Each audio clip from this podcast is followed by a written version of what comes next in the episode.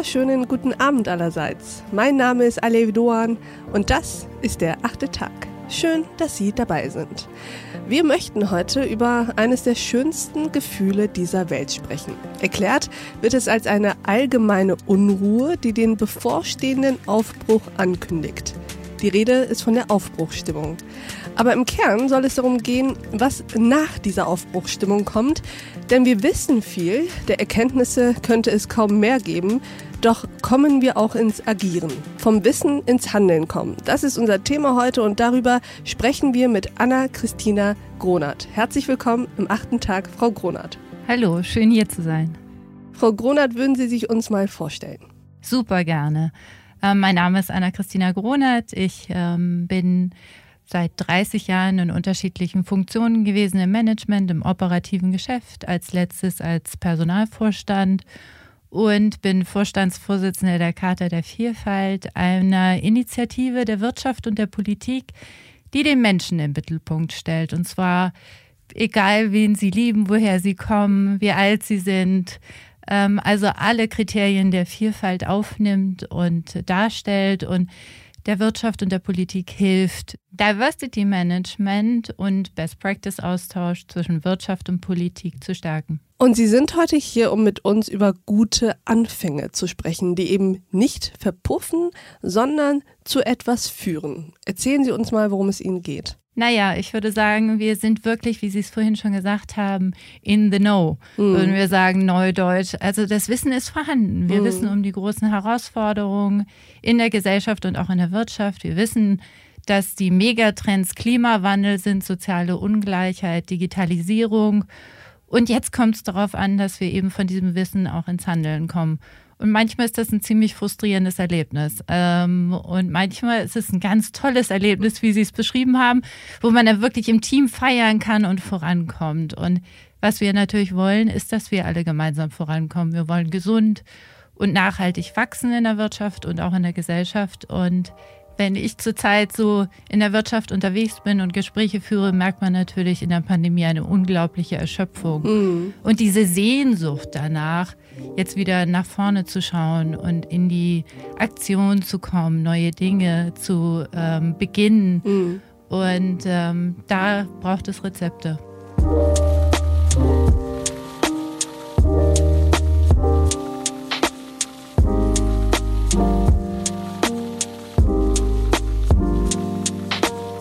Und Ihre Diagnose ist ja so ein bisschen, dass wir als Gesellschaft, vielleicht als Wirtschaft, vielleicht sogar als Staat oder auch Europäische Union eher schwierig vom Wissen ins Handeln kommen, richtig? Ja, absolut. Das ist also wirklich zu beobachten. Gerade in den Gesprächen, die ich zurzeit führe, ist es ein bisschen so, dass wir eine Wissensschlacht machen. Mhm, mh. Also ähm, Was meinen Sie damit? In den, in den Unternehmen ist es, ich spreche da mit Menschen, die sagen, es kann doch nicht sein, es ist wieder eine 50-seitige Präsentation über Dinge, die wir schon längst wissen. Mm. Daten, Fakten, Wissen austauschen.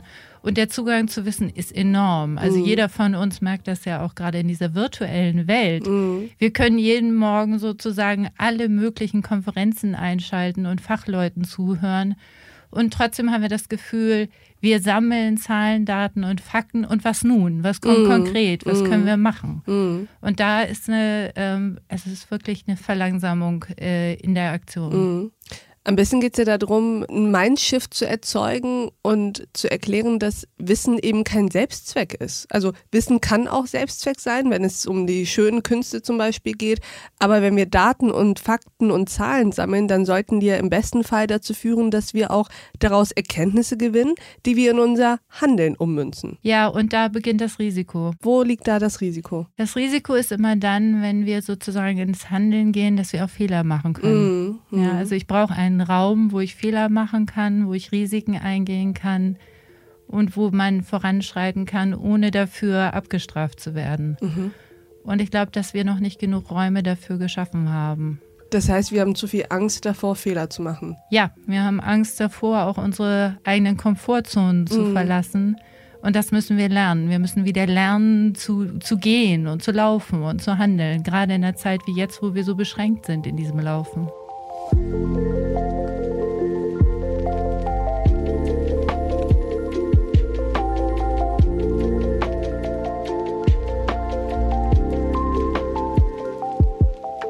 Aber das ist ja ein sehr schönes Bild. Wir müssen wieder gehen und unsere Komfortzone verlassen. Dieses Nicht-Agieren aus Angst davor, Fehler zu machen, ist ja eigentlich ein Fehlschluss. Denn es ist ja nicht so, dass meine Komfortzone immer bleibt. Was ich damit meine ist, die Welt um uns herum verändert sich ja. Es ist ja nicht so, dass wenn ich nichts mache, alles gleich bleibt, sondern die Welt verändert sich. Es geht ja darum, auf diese Veränderungen auch zu reagieren. Denn wenn ich nichts tue, dann habe ich ja nachher trotzdem die Möglichkeit, einen Fehler begangen zu haben im Nichtstun? Naja, es ist eigentlich ganz einfach. In dem Moment, wo ich den Schritt mache und meine Komfortzone verlasse, dann breche ich meine gewohnten Umgebungen auf und lerne was Neues dazu. Hm. Und aus dem Dazulernen bewege ich mich in dieser verändernden Zeit. Und wir wissen, dass die Veränderungsgeschwindigkeit enorm ist. Also muss ich immer wieder mich selber hinterfragen und die Komfortzone verlassen, um all das aufnehmen zu können und vor allem andere zu finden, um dann ins Handeln, ins Tun zu kommen. Und gleichzeitig ist es eben auch, glaube ich, so, dass auch wenn ich die Komfortzone nicht verlasse, meine Umwelt sich ja trotzdem verändert. Das heißt, es ist ja noch nicht mal so, dass wenn ich sage, ich bewege mich kein Stück weiter, dass dann alles gleich bleibt, sondern die Umwelt bewegt sich ja trotzdem weiter. Absolut. Und das ist natürlich das Wichtigste. Mm. Also für eine Wirtschaft, die weiß, dass wir vor einer riesengroßen Transformation stehen, also einfach die Digitalisierung, der Klimawandel, die Daseinsberechtigung und das Sinnstiften eines Unternehmens in der Zukunft wichtig ist, müssen sie gemeinsam immer wieder Komfortzonen aufbrechen, sich selber hinterfragen und im Team in die Zukunft gehen. Und wenn mhm. sie das nicht tun und die Welt um sich herum sich dreht, aber sie selber sitzen und tauschen nur Wissen aus und kommen nie in dieses Handeln, mhm. dann könnte es sein, dass sie vom Markt verschwinden, weil sie irrelevant werden.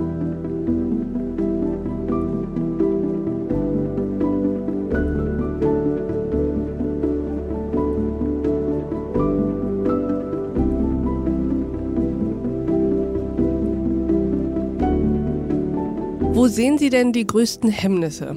Also wo, sind, wo ist dieser hemmende Schuh? Ist er beim Individuum, das zu träge ist oder vielleicht auch ein zu großes Ego hat, um sich zu verändern oder eben Angst hat? Sie sprachen es eben an.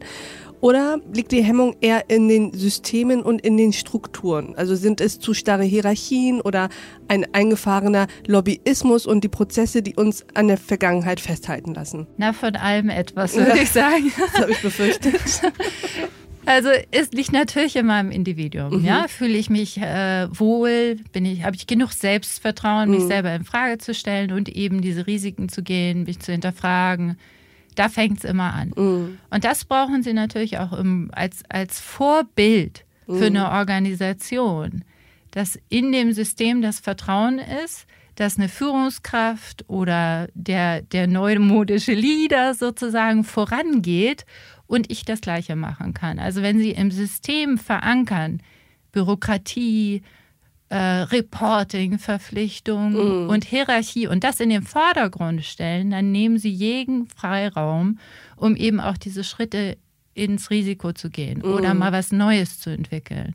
Und da setzt das ganze Thema Vielfalt an. Da schließt mm. sich sozusagen der Kreis. Wenn Sie als Individuum neugierig sind auf andere, mhm. ja, auf deren Perspektiven, dann sind sie schon auf diesem Schritt, etwas Neues zu entwickeln. Mhm. Wenn sie sagen, wir sind eine Monokultur, wir sind alle gleich, wir denken alle gleich, mhm. ich arbeite lieber mit Leuten zusammen, da weiß ich, wie der tickt. Mhm. Dann bewegen sie sich nicht außerhalb der Komfortzone. Dann bewegen sie sich in ihrem Netzwerk, in ihrer Hierarchie und promoten sich äh, oder befördern sich mhm. gegenseitig alle äh, gemeinsam im Netzwerk. Und dann verhindern sie was Neues, Kreativität, Innovation und diese Bewegung, die wir unbedingt brauchen, um ins Handeln zu kommen. Weil es weniger Impulse von außen gibt. Weil es weniger Impulse von außen gibt und man auch weniger lernt, sich selber Impulse zu geben. Denn mhm. wie gesagt, sie lernen ja nur dazu, wenn sie sich selber auch in Frage stellen. Und das tun sie nur, wenn sie selbstbewusst sind und sich selber kennen. Mhm. Das heißt also, das Individuum, da fängt es an.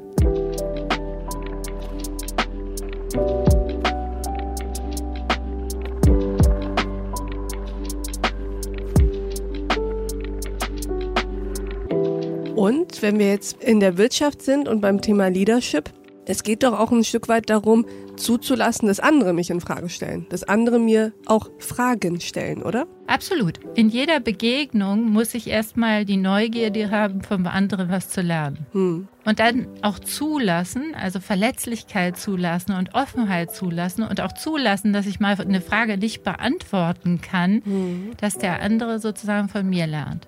Und dann haben sie diese Lernkultur, was Neues zu entwickeln und auch gemeinsam ins Handeln zu gehen, mhm. weil dann gehen sie gemeinsam Risiken ein, weil sie kennen sich vielleicht nicht, aber sie vertrauen sich, weil sie sagen, egal was da kommt, wir sind neugierig auf das Neue. Wir können auch gemeinsam Fehler machen. Und dann erkennen wir das, können wir uns wieder hinterfragen und sagen, machen wir es doch ein bisschen anders. Hm. Und dieses System und diesen Raum müssen wir schaffen, um in Handlungen zu kommen. Sie sind ja sehr vernetzt in der Wirtschaft, Frau Gronert. Wie nehmen Sie da gerade die Atmosphäre wahr? Herrscht so eine Aufbruchstimmung oder ist man eher so auf den letzten Metern, die man noch laufen kann und ist eigentlich frustriert? Ja, es ist schön, dass Sie die Frage stellen, weil das ist nämlich genau die Beobachtung. Im Moment ist es fast so ein bisschen, als ob die Leute die Pausentaste gedrückt hätten. Und deshalb ist es gut, solche Gespräche jetzt zu führen und auch an alle zu appellieren, aufzustehen und zu sagen, hey, wo sind denn die Beispiele von Führungskräften, die vorangehen, die sich um die Menschen kümmern? Das ist jetzt unheimlich wichtig sich auch verletzlich zeigen, also worüber wir eben sprachen und sagen, hey, kommt, wir müssen gemeinsam was Neues entwickeln, wir müssen lernen aus dem, was wir für Erfahrungen gemacht haben, um dann das in die Zukunft zu bringen. Denn wie gesagt, das Wissen ist da. Mm. Wir wissen ja, wie die Zukunft aussieht. Mm. Also wenn es um Klimawandel geht und zu sagen, wir vereinbaren CO2-Neutralität, dann wissen wir ja relativ klar, was das Ziel ist. Wenn es um die neue Arbeit geht, wissen wir, dass wir irgendwie virtuelle Formate mit Begegnungsformaten verbinden müssen.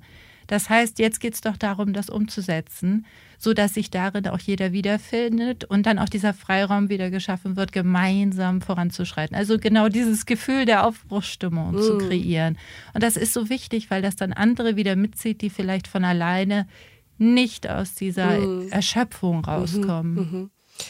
Ich sehe da aber tatsächlich eine Ambivalenz und bin gespannt, ob Sie die auch sehen. Denn gleichzeitig sehe ich schon, dass sowohl in Wirtschaft als auch in Gesellschaft, aber insbesondere in der Wirtschaft seit Corona schon auch so eine neue Aufbruchstimmung sich breit gemacht hat nach dem Motto, Corona hat uns gezeigt, was alles möglich ist, wenn wir es wirklich wollen. Und Corona hat uns jetzt vor neue Herausforderungen gestellt. Und daraus ergeben sich diese und jene Chancen, so nach dem Motto, jetzt erst recht versuchen wir, die Utopien zu verwirklichen, an die wir vorher vielleicht uns noch nicht mehr getraut haben zu denken. Ja, es ist ein bisschen zweigespalten. Mhm. Also ich sehe auch Menschen, die das unbedingt wollen mhm. und äh, die das auch gemeinsam gestalten. Ähm, ich sehe aber eben, wie gesagt, auch diejenigen, die darauf warten, dass andere es für sie mhm. gestalten. Mhm. Und ähm, es ist so ein bisschen in between. Also wir haben viel gelernt, denke ich, alleine daraus, dass wir jahrelang über Dinge gesprochen haben. Also nehmen wir jetzt zum Beispiel mal das Homeoffice. Mhm. Ich habe vor 15 Jahren das das erste Mal verhandelt.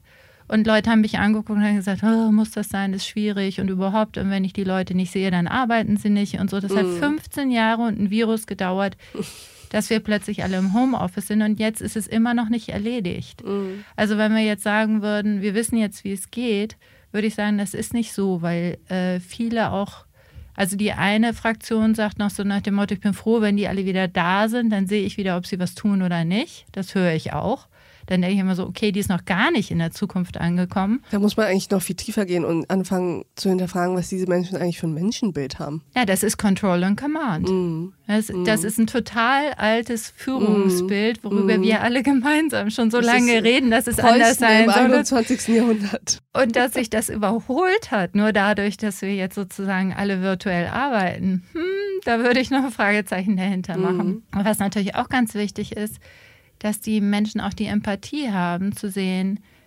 dass äh, die Herausforderungen wahnsinnig groß sind beim Einzelnen und so unterschiedlich sind. Mm, mm. Das heißt also, ja, ich sehe die, die sagen, hey, wir haben schon immer gesagt, wir brauchen die Flexibilisierung von Arbeit, wir brauchen eine andere Art und Weise miteinander zu arbeiten, wir brauchen agiles Arbeiten und so weiter und so fort. Aber ich sehe auch die, die total verunsichert sind da drin und, ähm, und, und diesen alten Begriff von Leistung. Mhm. Ja, also Leistung gegen Geld und Leistung definiert über Arbeitszeit und, und, Präsenz ja. noch ein bisschen lernen müssen, neu zu definieren. Und das ist nicht, also es ist mhm. kein Vorwurf. Mhm. Und da kommen wir an den Anfang zurück. Es ist wirklich, wie gesagt, Komfortzone mhm. verlassen. Das heißt, mein Erfolgsrezept aus der Vergangenheit erstmal in Frage zu stellen, ob das auch das Erfolgsrezept für die Zukunft ist. Und das ist schwierig für mhm. jeden Einzelnen. Mhm.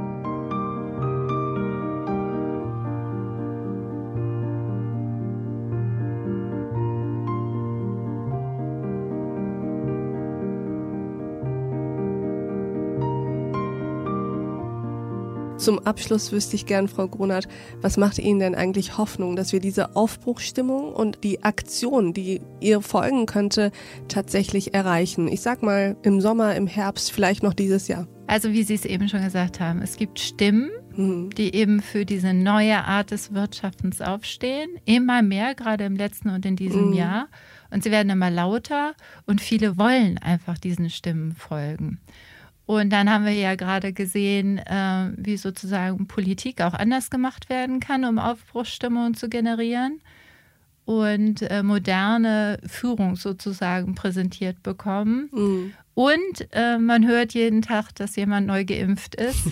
Ich glaube, das gibt uns unheimlich viel Hoffnung. Und jetzt geht es darum, dass diejenigen, die in Verantwortung sind, diese, diese diese Teile zusammennehmen mhm. und als mhm. gutes Beispiel vorangehen und empathisch eine neue Welt sozusagen aufzeigen, wo andere folgen können. Und wir, der Rest, schütteln uns einmal und marschieren los, würde ich sagen. Absolut. Oder wir gehen voran. Liebe Frau Gronert, vielen Dank, dass Sie bei uns im achten Tag waren. Super gerne. Vielen Dank. Es war schön, hier zu sein. Wir fanden es auch sehr schön. Und ich bedanke mich auch bei Ihnen, liebe Hörerinnen und Hörer, fürs Mithören und Mitdenken. Und ich würde mich freuen, wenn wir uns im nächsten achten Tag wieder begegnen. Bis dahin, auf sehr, sehr bald. Ihre Alev Doan.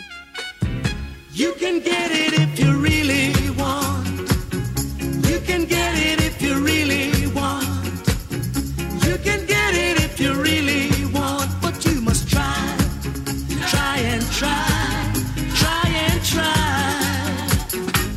succeed at last.